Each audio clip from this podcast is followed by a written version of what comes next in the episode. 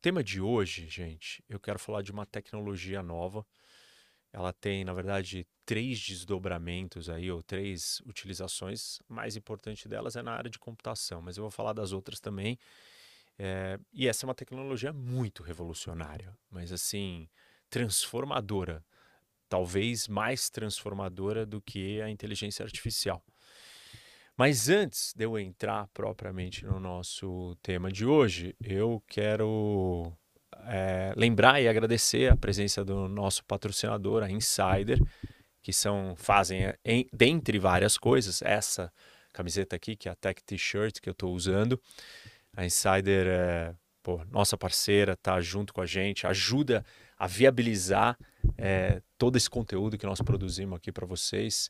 E quem tá com a gente, quer apoiar, entra lá no site, vou falar um pouco das, dos produtos e dos descontos, dá uma olhada no site da Insider, é, que vocês vão gostar.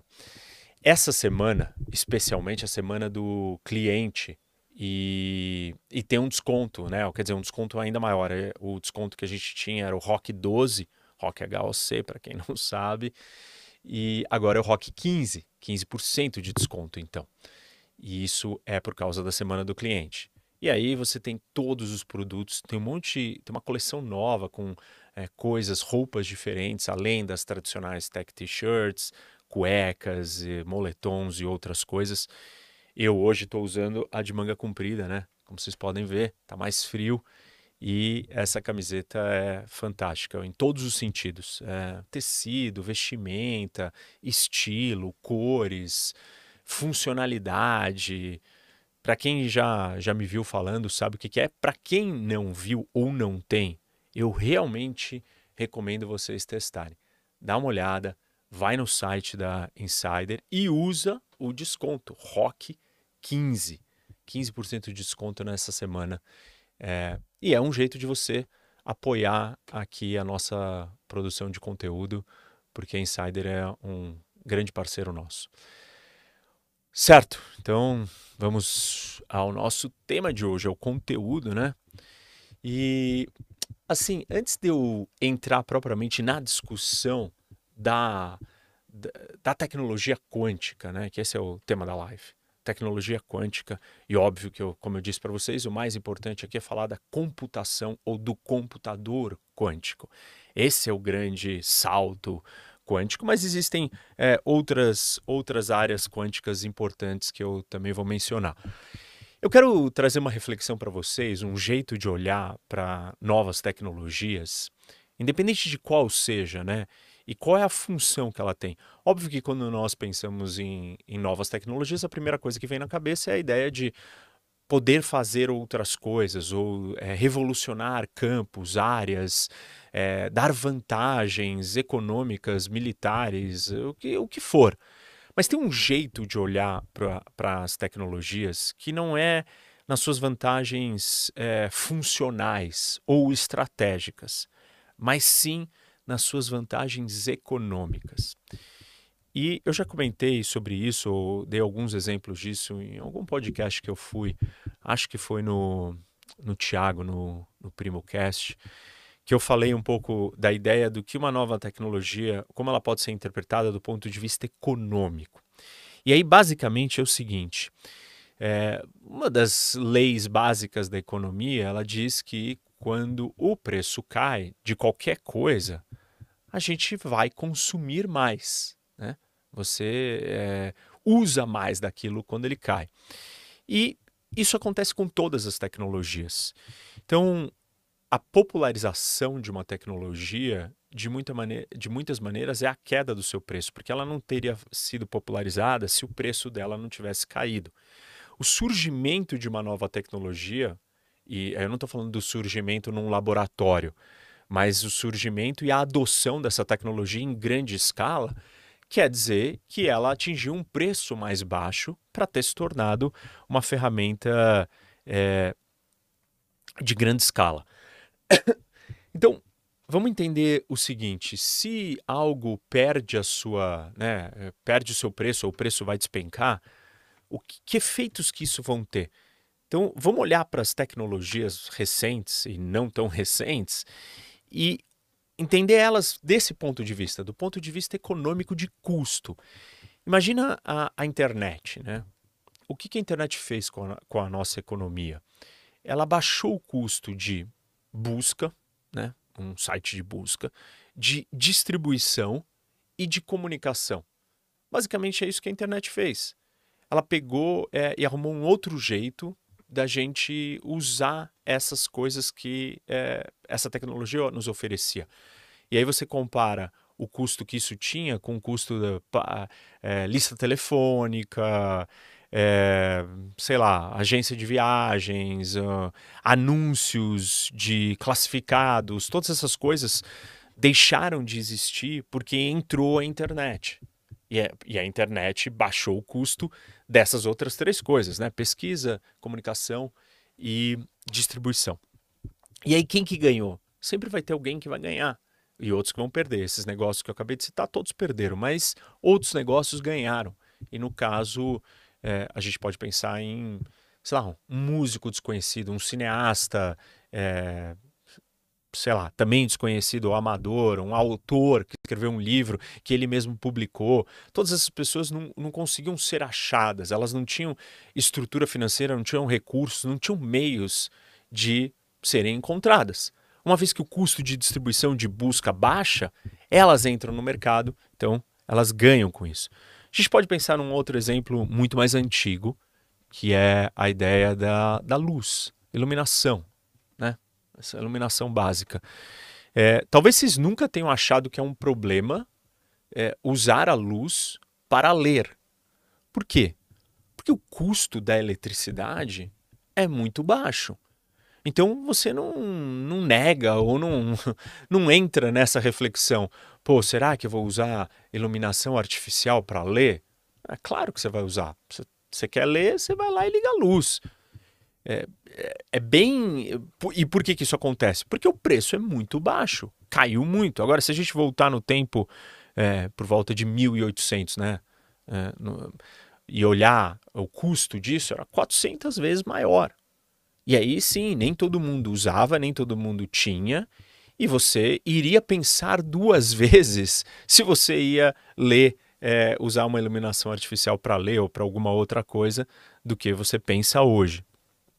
É, claro que hoje quase tudo que a gente faz é, precisa de energia, iluminação, eletricidade, então nem entra, em, você nem cogita. Mas parte disso de não cogitar é porque o preço é muito baixo. Então, assim, quando as coisas, quando novas descobertas tecnológicas são trazidas, elas fazem as coisas ficarem mais baratas. E elas vão ter um impacto muito grande em muitas áreas. Pegar um tema, uma outra revolução tecnológica que tem a ver com muito que eu vou falar hoje, que é a ideia do computador. O que, que é o, o advento e a comercialização do computador em grande escala? Ele nada mais é do que a gente baratear o custo de cálculos aritméticos. Vou falar para vocês, né? o computador, é, o próprio nome já diz, é computacional, é a capacidade de computar, é a capacidade de calcular. Então, é uma máquina que lida com a aritmética de um jeito muito barato. E nós tínhamos e temos vários problemas ou vários desafios de ordem aritmética. E com a chegada do computador, a primeira coisa que você faz é endereçar esses problemas, porque o custo para lidar com eles é muito mais baixo. Só que toda vez que o custo cai, você começa a usar aquilo massificamente, ma, ma, massivamente e você perde a. É, assim, ele, ele transborda das fronteiras ou das barreiras naturais do que você está acostumado. E isso aconteceu com o computador e com a aritmética fomos usar aritmética para música. A música digital é exatamente esse movimento. Áreas que não tinham nada a ver, não eram problemas aritméticos. Outro, outro, outra tecnologia que é uma consequência do computador e que também é um resultado dessa, desse uso massificado é a fotografia. Para você lidar com fotografia era um problema químico ou a gente usava né, ferramentas químicas. E com a chegada de uma aritmética muito barata, Você fala assim: bom, já estamos usando em tudo que a gente pode, vamos tentar usar em outras áreas?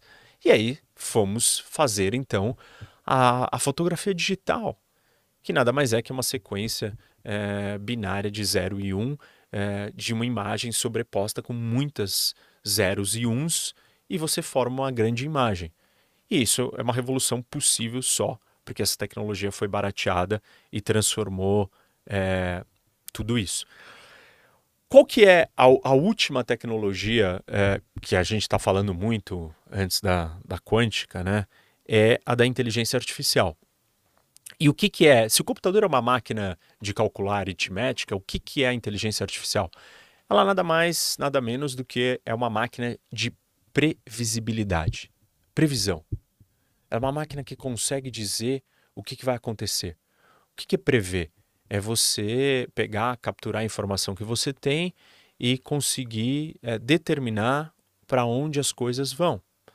Então, é, imagina o seguinte: quando as previsões começam a ficar muito baixas, muito baratas, e AI vai fazer isso, vai deixar tudo muito barato, porque é uma nova tecnologia que vai ser é, utilizada é, em massa, então vai transformar tudo.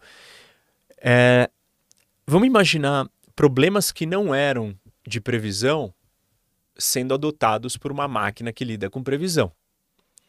E um desses problemas é, por exemplo, transporte. Ninguém imagina que transporte tem a ver com prever as coisas. Mas tem. Os veículos autônomos, eles no fundo podem ser solucionados ou se tornarem operacionais uma hora que o custo de previsão ficar tão baixo e a gente ter a capacidade de adotar isso é, em toda a cadeia de transportes. E aí pensem assim: como é que um, é, um veículo autônomo tem que funcionar? Né? Ele teria que ser calculado. Você vai escrever o código ali é, do programa desse computador que vai dirigir o carro automaticamente. Então você vai ter que colocar lá. Ah, se um pedestre atravessar na minha frente, aí você tem que programar. Se acontecer isso, faça aquilo. Se acontecer sei lá o que, faça sei lá o que. Só que a possibilidade de coisas que podem acontecer num ambiente aberto, externo, numa rua normal, numa avenida de uma cidade, é quase que infinita. Tipo, você não pode nem pensar. E se cair um, um, uma chuva e derrubar uma árvore cair um galho gigante na sua frente, o que, que você. O carro tem que saber. Se você quiser programar isso sabendo tudo. E aí, então, até hoje, nós estamos há duas décadas já testando carros autônomos e eles não foram muito longe, ou foram, mas em ambientes controlados, num galpão fechado, é, numa estrada é, planejada, onde você tem tudo mapeado do que vai acontecer. E por mais que o programador dessa máquina consiga pensar em muitas possibilidades, ele nunca vai pensar em todas, e isso nunca vai ser seguro. E aí é que entra a inteligência artificial, porque se ela é uma máquina de prever, ao invés dela dizer tudo que o carro tem que fazer em cada situação, ela vai acompanhar, observar e analisar o que o ser humano faria. E ela vai começar a, a armazenar todos esses dados do que, que todos os seres humanos fazem em todas as situações. É, um cachorro passou correndo, passou correndo atravessando a rua, é, brecou, virou, olhou, diminuiu, entendeu? Você vai somando todas essas coisas e vai colocando. E aí a inteligência artificial, ela, o que ela vai fazer no fundo é simplesmente prever o comportamento humano e replicar. Então, ela vai ter uma capacidade de, de processar muita coisa, muita informação, é, guardar muita informação nossa em, em, em, situações reais, e aí ela replica. Então, é, essa é uma, uma das aplicações é, do ponto de vista econômico. Né? E aí, continuando com esse raciocínio econômico, o que, que a gente tem? É, dentro da, da economia, a gente tem a ideia de complements, que quando o preço de uma coisa cai, o valor de uma outra coisa que é associado àquilo sobe. Então imagina o seguinte: o preço do café cai. O valor do açúcar, e não é o preço, né, mas o valor, a importância que o açúcar tem, sobe. Porque as pessoas vão consumir mais café, então o açúcar se torna mais é, valioso. Então, por que, que eu estou falando isso para vocês? Porque eu quero que a gente parta dessa base de olhar econômico também para entender algumas das utilidades ou das consequências da tecnologia quântica que a gente nem sabe quais são. Nós não sabemos exatamente é, para que pode ser usado. Mas se a gente entender o nível de desdobramento que uma nova tecnologia traz, e o jeito de falar uma nova tecnologia chegou é dizer ela baixou o preço de alguma coisa numa escala muito barata que você vai usar ela para todo canto. É, então, a gente pode começar a pensar, né? Se o valor, é, sei lá, de uma máquina de previsão é, cai, que outras, se o preço cai, que outras coisas vão ganhar valor ou vão ganhar importância? Em algumas, em algumas situações, a gente pode imaginar o seguinte: não é só é, o objetivo econômico de produtividade que uma empresa ou que aquela tecnologia vai trazer, mas ela pode mudar completamente a estratégia de uma empresa. E esse, esse é um exemplo muito curioso da Amazon. A Amazon é, um, é uma empresa de é, vender e entregar, né? Shopping, shipping. Tipo, vende e entrega o que ela o que ela o que foi vendido, o que você comprou. Com, a, com, o, com o custo de previsão muito baixo, o modelo de negócio da Amazon pode mudar completamente, de ponta cabeça, invertendo ele. Ela se tornar uma empresa de entrega e depois compra. Como assim? Hoje, os algoritmos que a Amazon tem para prever o que você vai comprar, eles não são muito apurados, não são muito precisos. Então, imagina o seguinte: você vai lá, vai comprar alguma coisa e a Amazon acha que você poderia ou gostaria de comprar outras coisas. E ela te oferece outros produtos. O nível de acerto é muito baixo. Por quê? Ela não tem uma máquina de previsão tão barata para ela aplicar isso massivamente na sua base inteira de clientes. Mas quando a inteligência artificial chegar e for barata desse jeito, ela vai conseguir fazer isso. E aí ela vai mudar. Ela não vai esperar você comprar. Ela vai mandar para sua casa as coisas. E ela vai acertar na maioria das vezes. Porque a inteligência artificial é uma máquina de previsão. E a previsão vai ser bem apurada, um nível bem alto. Ah, mas e o que eu não quiser? Bom, aí o que você não quiser, a Amazon vai ter que ter criado uma estrutura de devolução então ela vai ter que ter um monte de drones. Aí o custo da previsão baixou, o modelo de negócio mudou e outros acessórios ganharam um valor mais alto. Nesse caso, é, uma estrutura, uma frota de entrega, talvez de drones, vai ter um valor mais alto.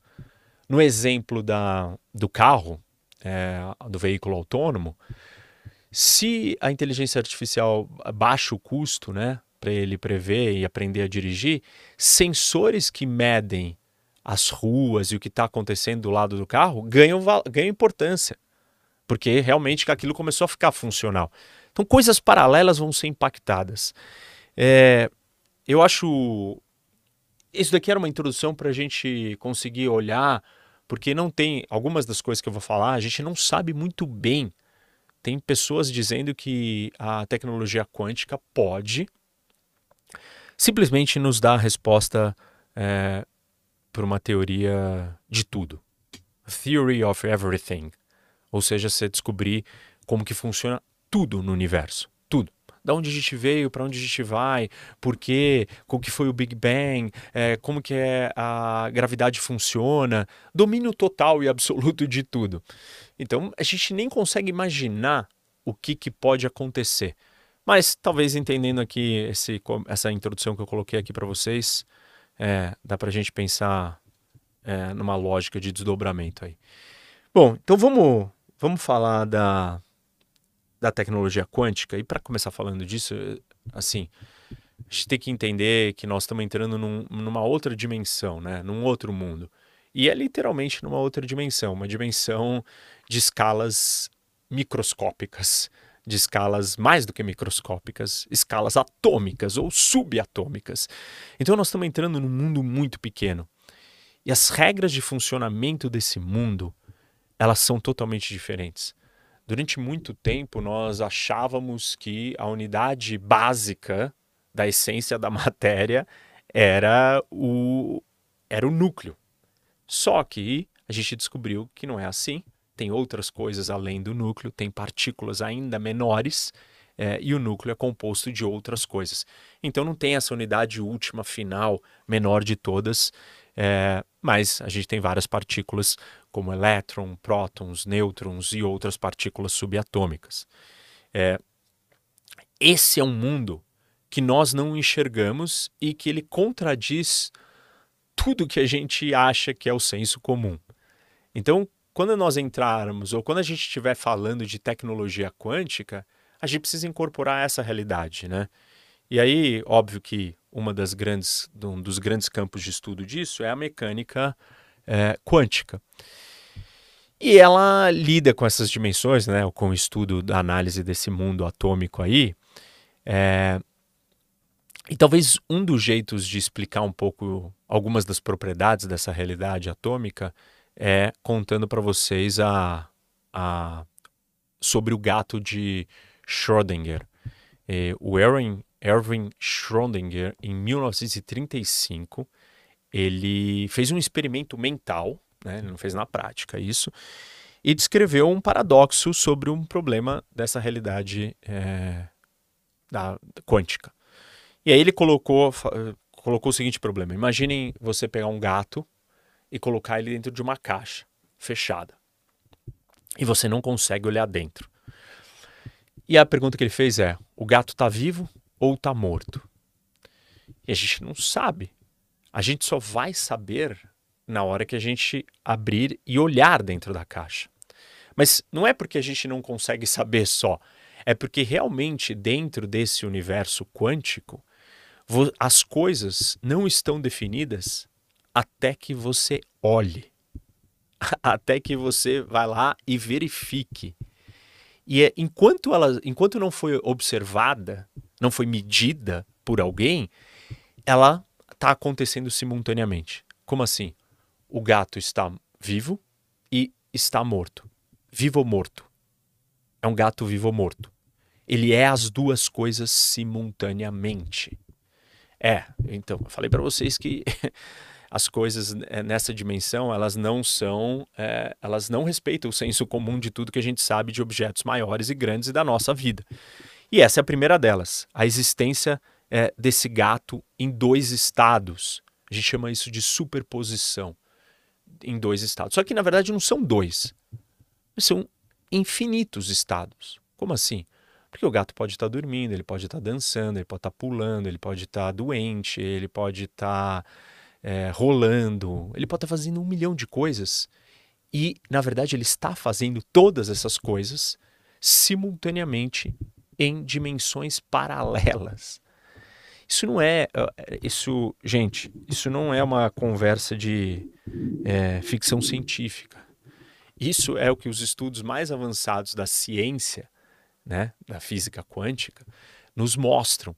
E eles demoraram muito tempo para lidar com essa situação e muito tempo estudando, tentando fazer sentido disso. Então, o que acontece? Por que, que isso é. Por que, que é importante essa história do gato?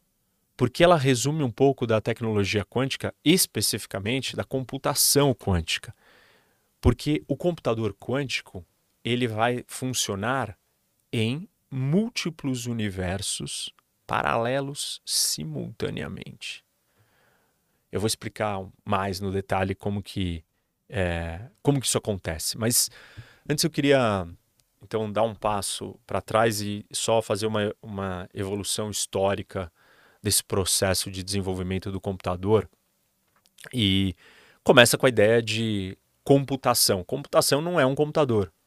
Termo, a palavra computação vem do latim é, computátil e nada mais é do que cálculo ou conta matemática. Você está calculando e computando. Pensa nessa palavra, computar.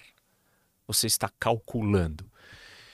E a calcula, a, essa, esse cálculo ele existe independente da máquina, porque em um, alguns períodos da nossa história nós calculamos as coisas sem uma máquina.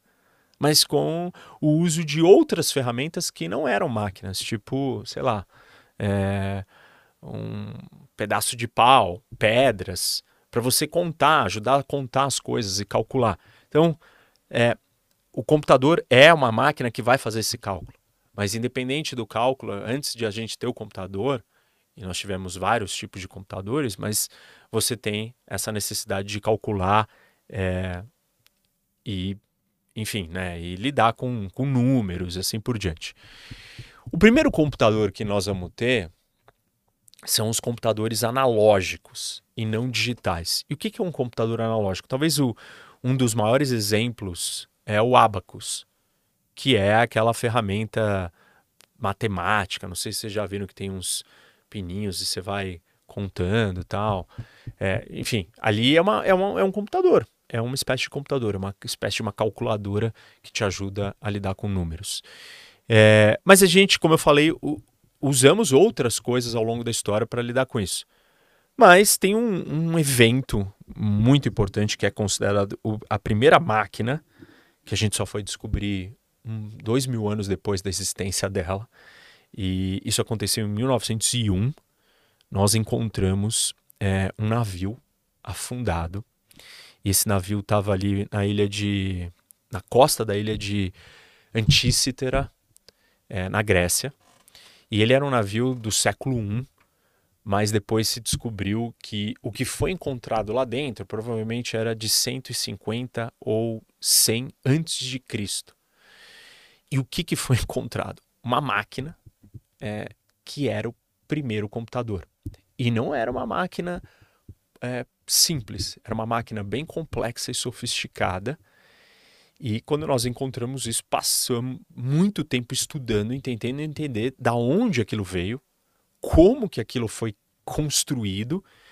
E era uma máquina que ela conseguia medir os movimentos da Lua, do Sol, de outros planetas, órbitas, é, assim, eclipses. Ela conseguia prever um monte de coisa. Era uma máquina bem complexa.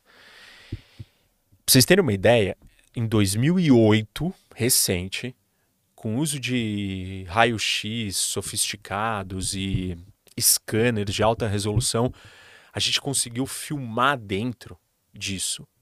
E, e a conclusão né, dos cientistas, enfim, que estão é, lidando com essa máquina é que era algo muito sofisticado. E ninguém sabe de onde veio. É, tem histórias ou é, ideias, mas não se sabe exatamente como que isso foi feito. Mas é considerado é, o primeiro computador analógico. E aí é, a gente passa então quase, sei lá, é, muito tempo sem ter nada próximo.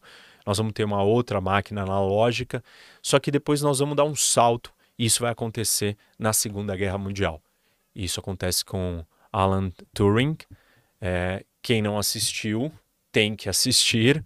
É, desliga a live, terminou a live hoje, vai para casa, não vai sair, vai lá e assiste o filme Imitation Game. Eu nem sei como é que é.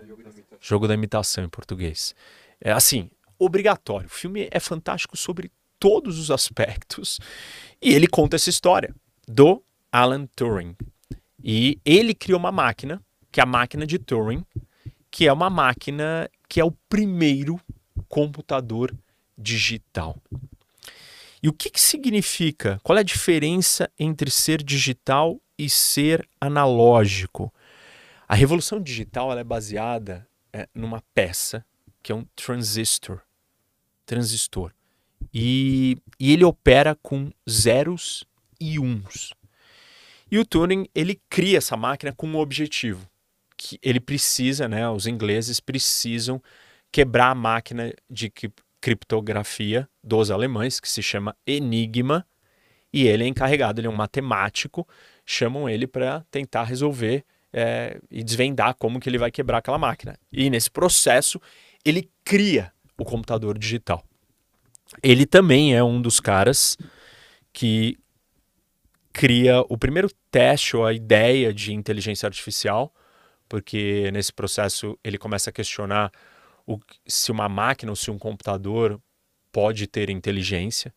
E ele cria um teste para a gente saber se uma máquina tem inteligência artificial ou não. É, isso tem a ver com o nome né, do filme. É, enfim, e, e esse é, uma, é um grande salto. E a, a criação dessa tecnologia, ela é revolucionária. Não preciso dizer, acho que é óbvio para vocês o quanto que é, o surgimento do computador digital, do computador moderno, ele transforma tudo, todas as, as, nossas vidas, do ponto de vista cultural, social, econômico, tecnológico, científico, o que vocês quiserem. Assim, o computador é, é uma das, é, das maiores revoluções que a gente tem tecnológicas. E, assim, não tem computador sem duas coisas: os transistores, né, os transitores, e os chips. E isso alguns consideram talvez as, maior, as duas maiores invenções que a gente já fez. Bom, depois dessa era é, digital, nós estamos chegando numa nova era, ou entrando numa nova era. E alguns acreditam que, inclusive, nós estamos chegando ao fim da era do silício, que é a era do computador digital. O que que, o que, que a gente. A gente tem alguns episódios em 2019 e 2020 que dois grupos que estão trabalhando com a tecnologia quântica é, vêm a público e dizem que eles atingiram é, um status que é chamado de supremacia quântica. E a supremacia quântica tem um livro, inclusive do Chris Michio é. Depois eu vou mostrar aqui para vocês. Não, deixa eu pegar aqui agora, vai. É... Eu tenho ele e eu tenho vários, mas esse daqui do é, chama Quantum Supremacy que é supremacia quântica. Deixa eu abrir aqui e mostrar a capa para vocês.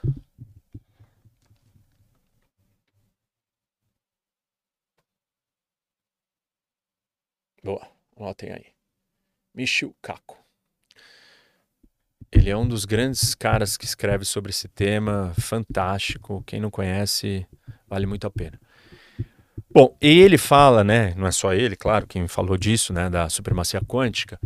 É, o que, que significa supremacia quântica, então? Quando um computador ele consegue superar a capacidade de análise de um computador digital, um computador convencional que a gente conhece. Não um computador, ah, é o um computador de casa. Pode ser um supercomputador. Pode ser o computador mais poderoso que a gente tem na Terra, mas o computador quântico conseguiu superar a capacidade de processamento, de cálculo, de velocidade numa atividade, numa tarefa específica, ou num objetivo específico, do que o melhor computador que a gente tenha normal.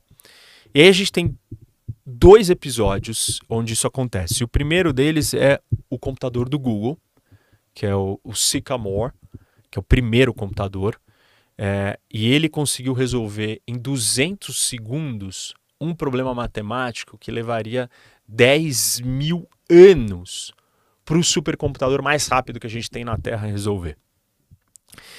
O Google comparou esse feito ao lançamento do Sputnik ou o primeiro voo dos irmãos Wright, é, assim, coisas muito revolucionárias. E o segundo episódio foi a Academia Chinesa de Ciências. Foi ainda mais longe. Eles disseram, né? Ninguém conseguiu comprovar exatamente é, que o computador quântico deles tinha era ou alcançou uma velocidade 100 trilhões de vezes mais rápido do que um supercomputador ordinário. A gente tem outras empresas e outros, outros computadores quânticos surgindo. A, a IBM em 2021 lançou um, o Eagle, e depois o Spree, que tem 443 é,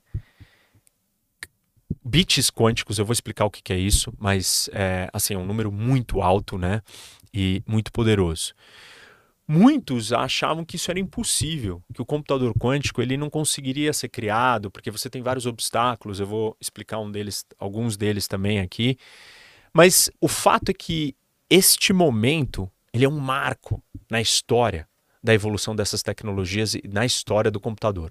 Porque nós podemos estar chegando no fim dessa era do silício.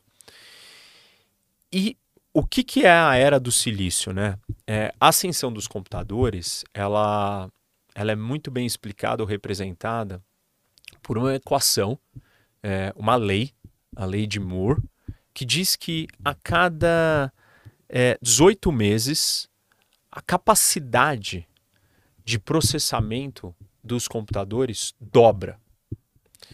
E ela tem, sabe, nos últimos 50 anos mantido essa essa regra. Isso tem acontecido. Só que talvez nós estamos chegando no fim ou na exaustão dessa lei. Por quê? Conforme os chips eles vão ficando menores, cada vez menores, você tá, nós estamos chegando numa situação onde é, um desses chips muito pequenos, nessa né, camada muito fina de transi transitores, transistores, é, ela tem por volta de 20 átomos nela. E se a gente diminuir muito mais, conseguir diminuir mais ainda, vai chegar em 5 átomos.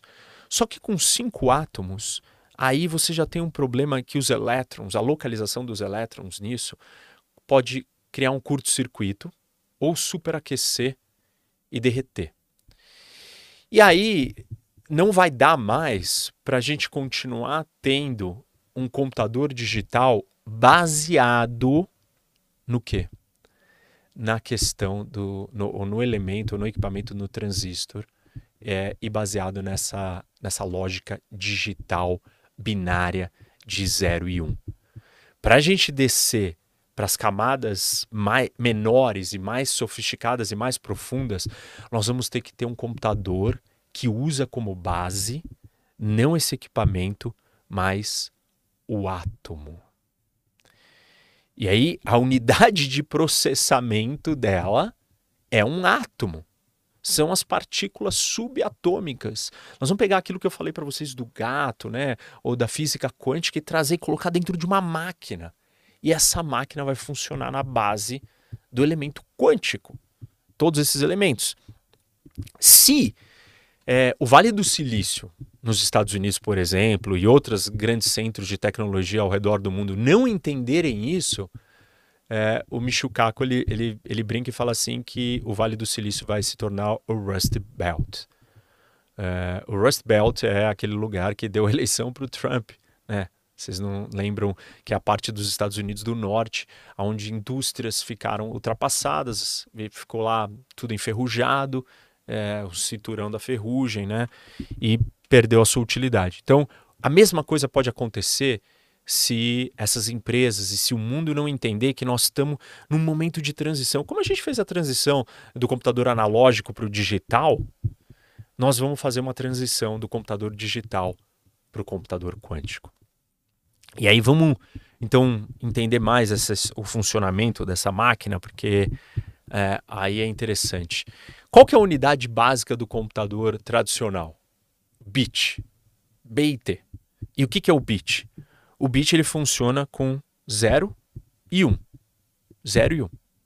Ou é 0 ou é 1. Um. Então você usa um 0 e usa um 1. Esse código você vai montando e aí você consegue escrever palavras, contar histórias, tudo é reduzido para essa equação é, binária de, da, de, processar da, de processamento e de dados nesse código de 0 e 1. Um.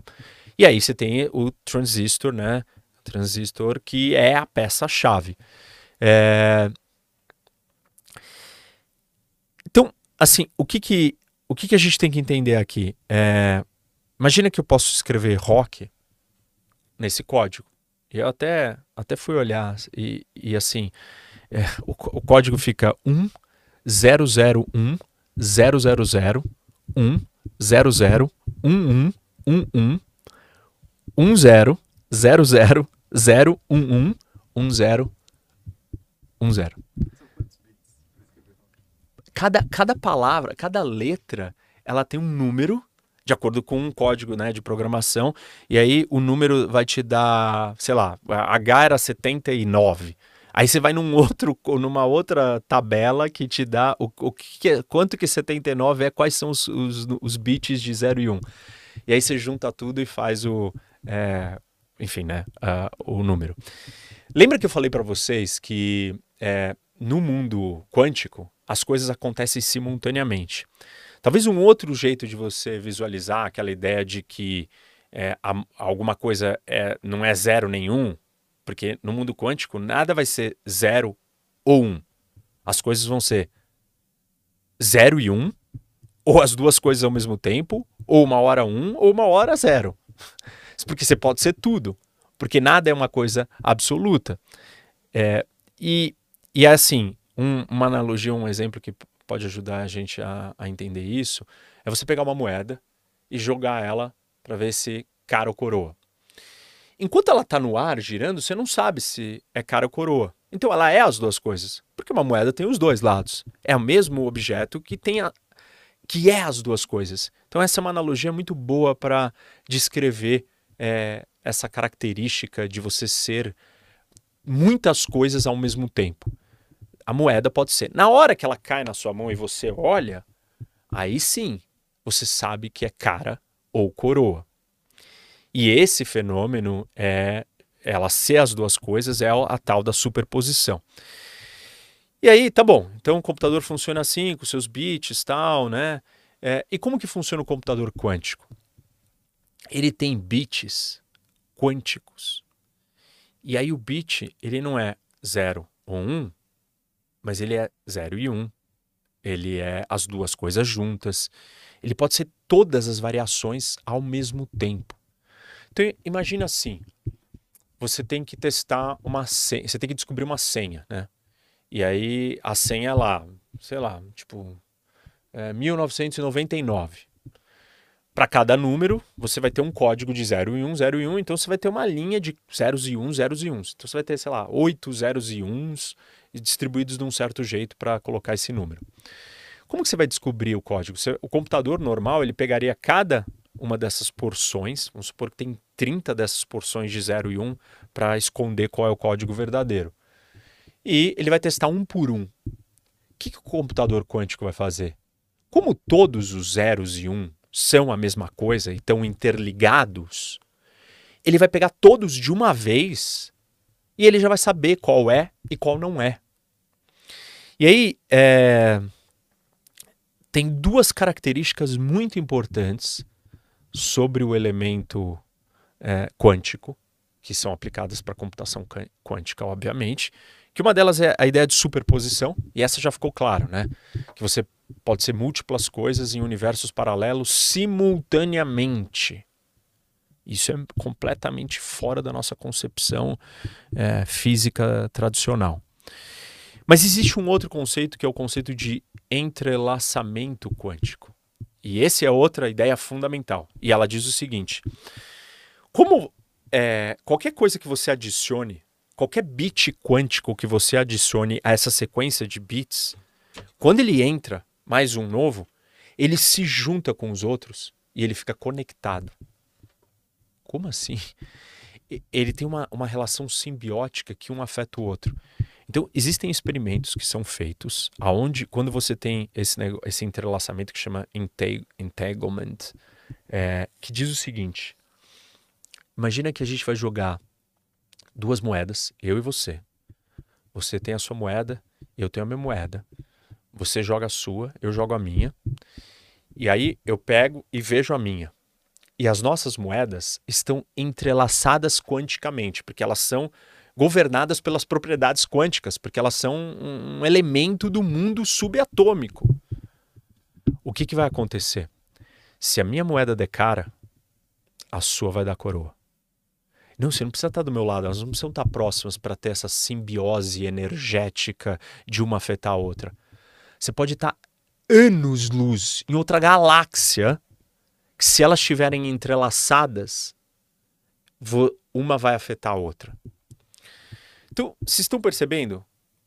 As coisas acontecem simultaneamente, todas juntas, todas estão interligadas, uma responde à outra. A potência que esse negócio consegue criar, a, a sofisticação, o tamanho da capacidade de, de processar de, de calcular é muito grande.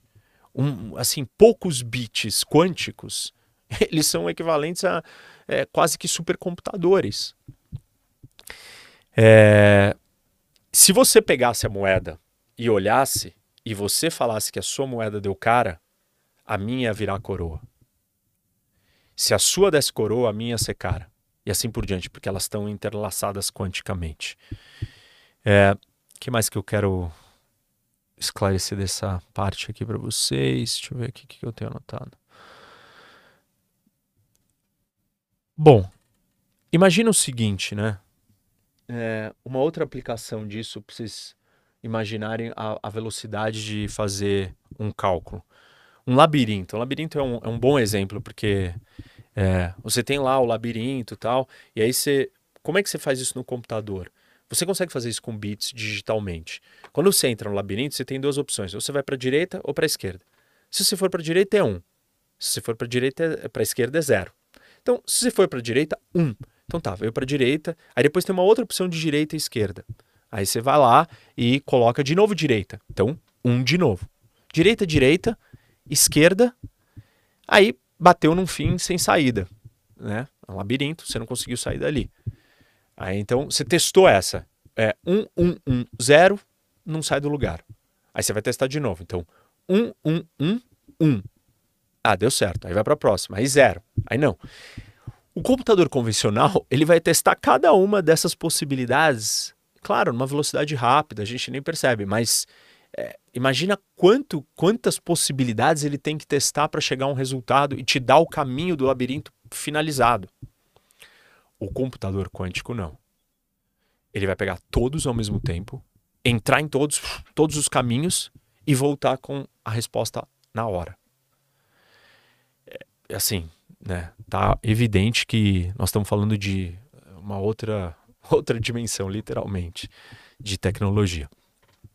Quais são os obstáculos para a criação desse computador? Como essas moléculas, como esses, essas partículas, elas são subatômicas, elas são muito sensíveis a variações externas, seja temperatura ou ruídos. Então, é, para elas funcionarem direito, elas precisam estar unificadas, né, em, em sintonia. Só que se você tem distúrbios externos, essa sintonia ela é abalada.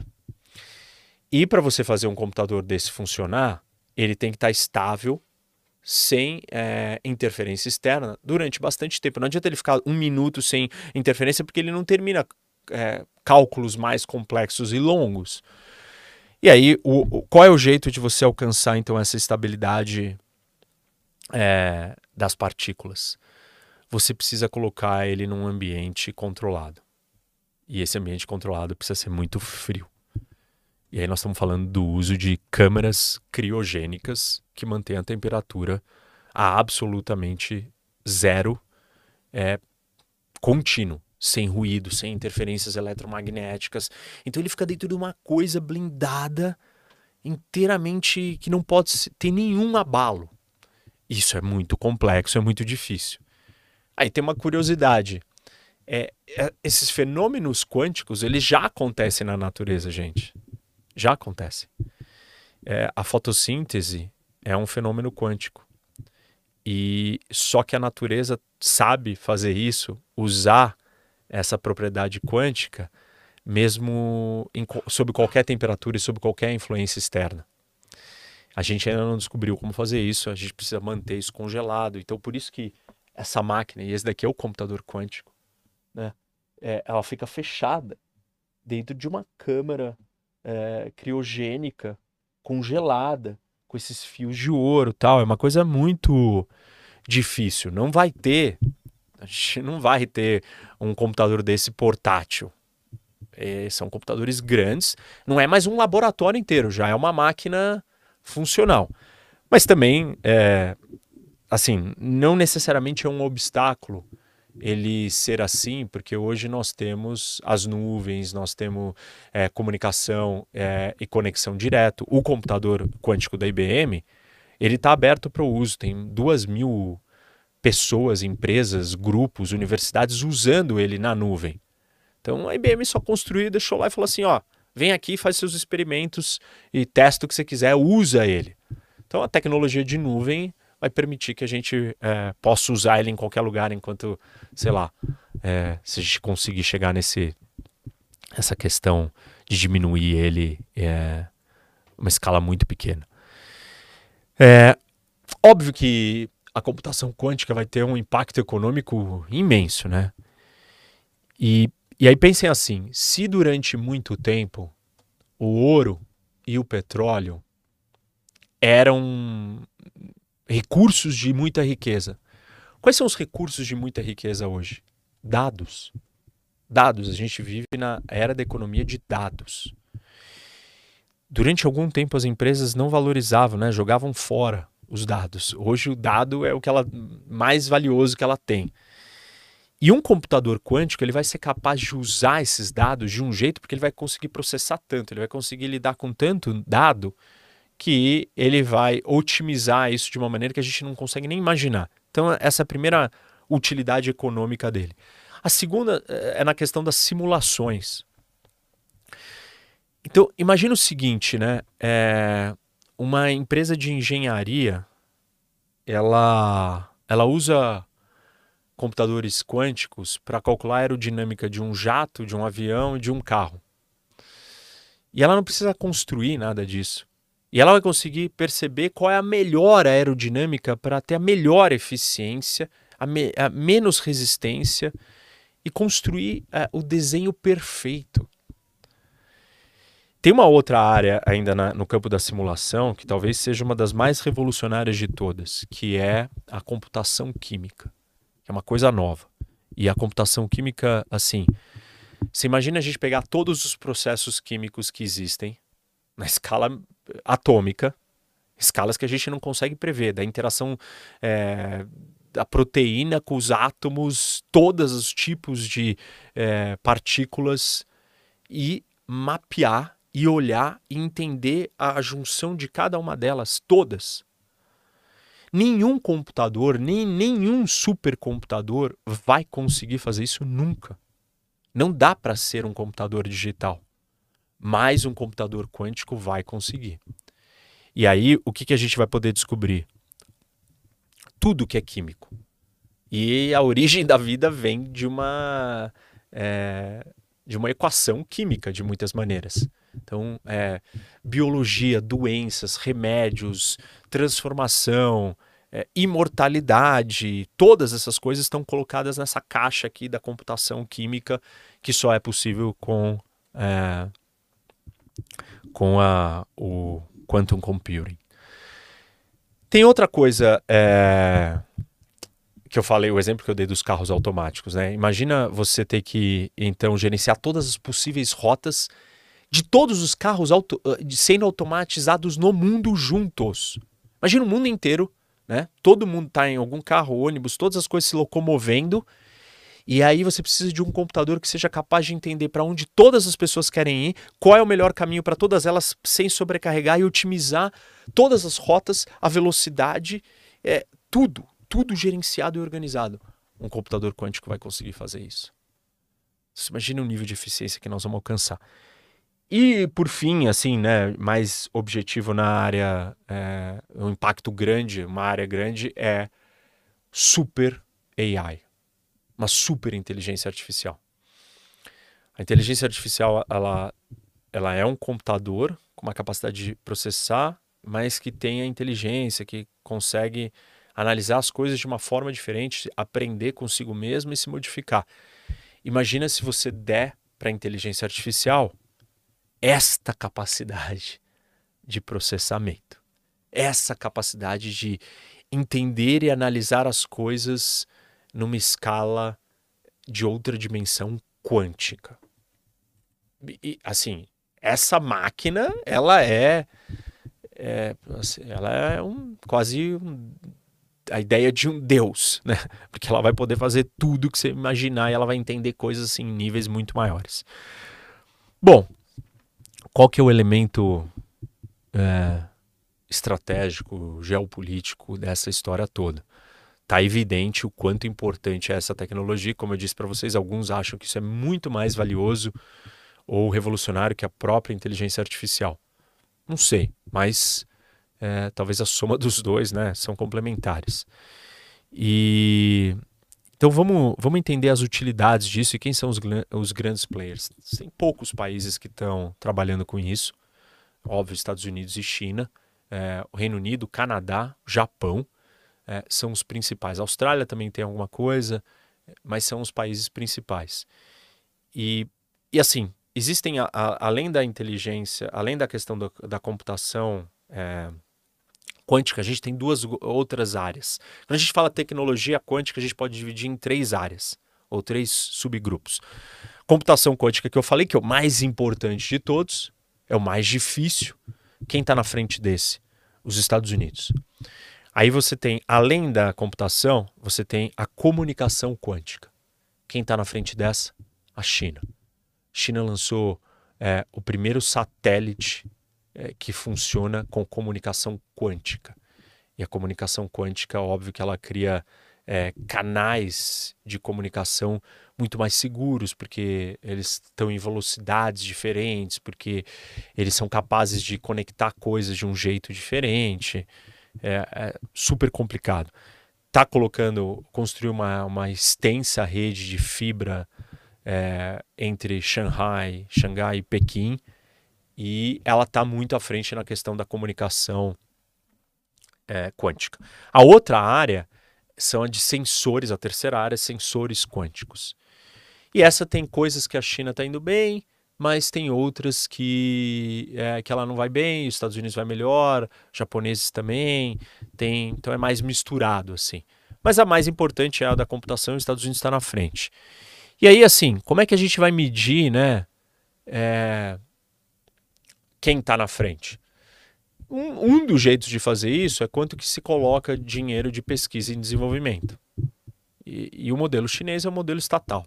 Então, o Estado chinês, em 2020, é, no seu plano de cinco anos, ou 21, acho, no plano de cinco anos, é, o 14 plano de cinco anos chinês, ele elencou sete tecnologias ou sete é, campos econômicos que precisavam, que são os mais estratégicos e é, as tecnologias quânticas eram um deles, claro. E a China coloca mais dinheiro em pesquisa e desenvolvimento do Estado do que todos os outros países ela está bem à frente dos Estados Unidos, tipo três vezes mais é, dinheiro que ela põe ali, é, o dobro do que a Europa. E, mas quando a gente olha para o modelo americano, ele é um modelo privado. E aí são as empresas privadas americanas que estão colocando dinheiro e nesse, ne, nessa área o, os americanos estão muito à frente. Vou até deixa eu até pegar aqui um dado que eu tinha separado para vocês. É,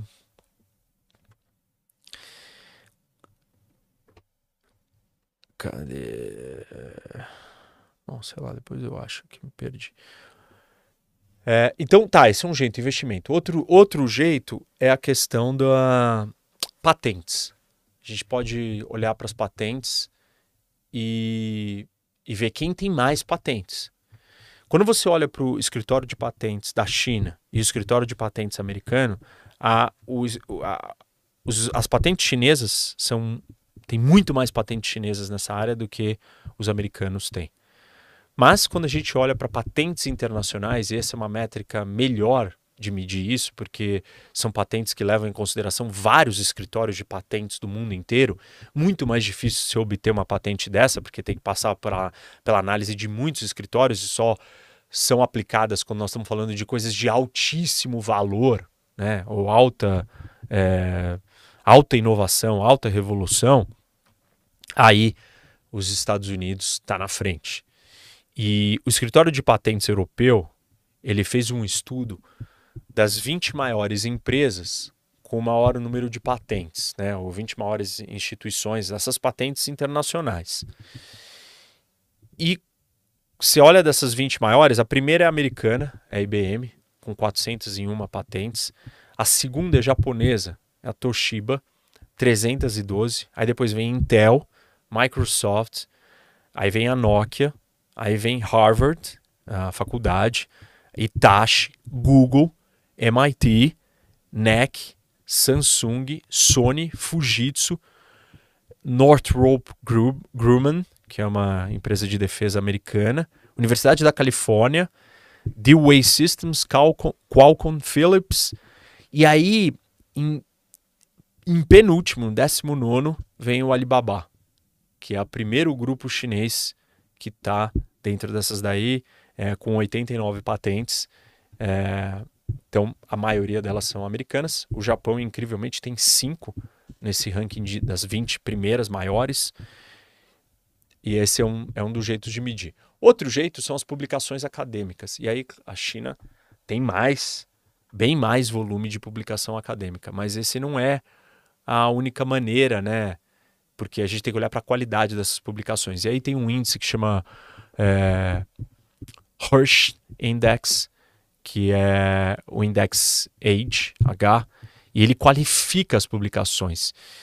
E aí, quando ele olha para a qualidade né, dessas publicações, Estados Unidos está na frente, depois China em segundo, na parte de sensores. Aí na parte de comunicação, a qualidade das publicações chinesas são melhores e depois vem as americanas. E de computação, os Estados Unidos está muito na frente é, da China. Então, esse é um jeito é, de medir. É, a China está investindo cada vez mais dinheiro nisso, ela sabe que isso é muito importante. Os Estados Unidos, é, o ano passado, trouxe uma medida de controle de exportação para impedir que tecnologias que ajudem na inteligência artificial e na computação quântica, como semicondutores, cheguem na China. É um, é, é um controle de exportação, baniu todas as exportações para a China disso. A China não vai poder é, ter acesso a essa tecnologia. Isso vai atrasar e retardar é, esses programas chineses. E então, assim, esse é um jeito de medir. Agora, tem um outro problema é, ligado com isso que preocupa bastante os países, é uma, envolve uma questão de segurança nacional, que é o que eles chamam de é, Kill Day. É o dia que é de quântico. E o que, que é o dia que? É o dia que um desses computadores quânticos vai conseguir decodificar a criptografia de tudo. Porque a maioria da criptografia que é desenvolvida e usada no mundo hoje é uma criptografia é, que levaria milhões de anos para um computador digital conseguir quebrar ela. E o que está acontecendo? Muitos países estão usando um, uma estratégia chamada Store Now, Decrypt Later. Rouba, guarda, né? se apossa dos dados do outro, mesmo que eu não consiga acessar porque está criptografado, mas daqui a alguns anos, talvez daqui 10 anos, 15 anos, ou sei lá, 8 anos, ou 5 anos, nós vamos ter um computador quântico e aí ele vai quebrar essa criptografia. Os Estados Unidos passou uma lei que obriga todos os órgãos governamentais a usar um outro tipo de criptografia, outros tipos de criptografia que não sejam quebrados por um computador quântico. E imagina assim, é, tá bom, mesmo que eles consigam achar esse outro tipo agora, você ainda tem todas as coisas para trás, né? Que já foram capturadas e roubadas e que vão poder ser decodificadas e aí sim vão ser revelados todos os segredos de tudo, de todo mundo. Imagina o efeito que isso pode ter no mercado financeiro, gente. Se você tiver acesso a essa tecnologia. Todas as transações do mercado financeiro, todas as operações financeiras são feitas digitalmente. E claro, tudo criptografado, protegido. Se você entrar, você vai poder alterar o fluxo de todas as operações. Você acaba com Wall Street, você acaba com é, o sistema financeiro do mundo. Inclusive é, Bitcoin, que trabalha na famosa é, noção do blockchain. O blockchain pode ser é, decodificado. Tem um estudo da Deloitte que ele diz que 25% de todas as bitcoins estão altamente vulneráveis a uma, a uma decodificação de uma máquina quântica. Então, até mesmo todas as tecnologias que a gente acha que são seguras, e o blockchain, né, ele está é, sendo emprestado e usado, não, usa blockchain, não faz isso com blockchain, tudo é blockchain. No mundo quântico, da computação quântica, isso não tem força e poder e vai causar muito estrago. Então, Assim, tem muitas coisas. Aí eu quero falar um pouco assim de umas utilidades da parte de sensores, a gente finaliza e, e vê se tem perguntas aí. É, porque a maioria das, das é, utilidades dos sensores quânticos, que não é o computador agora, né? Lembra que eu falei? Tem computação, tem a comunicação e tem um sensor. O sensor quântico, eles são peças muito específicas que de extrema sensibilidade, são capazes de ser muito, muito precisas. E elas podem ser usadas para o tempo. Então, mensuração ultra precisa de tempo é um dos maiores avanços dos sensores quânticos. E o GPS, talvez isso não, não seja claro para todo mundo, mas uma das suas funções e utilidades é trazer o tempo certo. Se você tiver um sensor quântico que não depende de um sinal de rádio do GPS. Aliás, se você tiver um sistema de posicionamento global como o GPS, baseado em sensores quânticos, você não vai precisar, você não vai ter o problema do sinal. Você não vai ter a, a possibilidade do seu inimigo ou rival derrubar, bloquear o sinal de GPS, como a Rússia fez na guerra da Ucrânia. E aí você então cria uma autonomia e você vai conseguir que o seu GPS funcione em lugares muito remotos com a ação do inimigo. Esse GPS vai funcionar até em lugares onde não tem o sinal, não só porque são remotos, mas imagina embaixo d'água, em cavernas, em lugares assim que não tem como o sinal chegar, os sensores quânticos vão conseguir dar. É, A gente tem outros tipos de sensores que todos usados na área militar, e aí eu estou falando tipo de imagem.